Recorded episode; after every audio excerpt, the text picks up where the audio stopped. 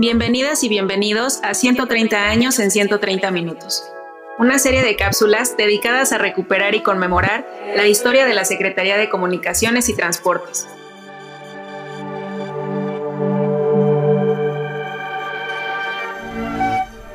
Hoy hablaremos sobre la radiodifusión durante la Segunda Guerra Mundial. A partir de 1941, se vivió una época de proliferación de estaciones comerciales y culturales que hicieron que las 125 radioemisoras que operaban en ese año aumentaran a 240 en 1946. La inversión en el ramo creció un 600%, colocando a México como el segundo país más importante del continente americano para la radiodifusión después de los Estados Unidos.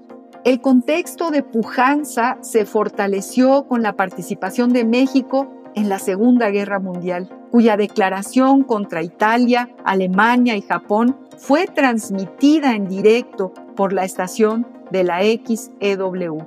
La Secretaría de Comunicaciones y Obras Públicas prestó especial atención al sector, preocupada porque un medio de comunicación tan poderoso como la radio pudiera ser utilizado por los enemigos de la guerra. La previsión ante posibles acciones propagandísticas de los países del eje propició que la Secretaría de Comunicaciones y Obras Públicas definiera la forma de explotación de las estaciones, obligando a que socios, personal y prestadores de servicios fueran mexicanos por nacimiento. Los contenidos a transmitir compartieron este principio, pues la SCOP determinó que las producciones extranjeras solo podrían retransmitirse en estaciones nacionales con previa autorización de la dependencia.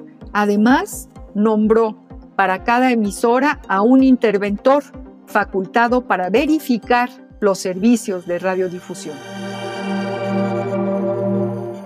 Entérate de esto y más en El Mirador y consulta el tiempo y su memoria para tomar el pulso de 130 años de historia de la Secretaría de Comunicaciones y Transportes en el micrositio elmirador.sct.gov.mx. Gracias por escucharnos y hasta un nuevo episodio.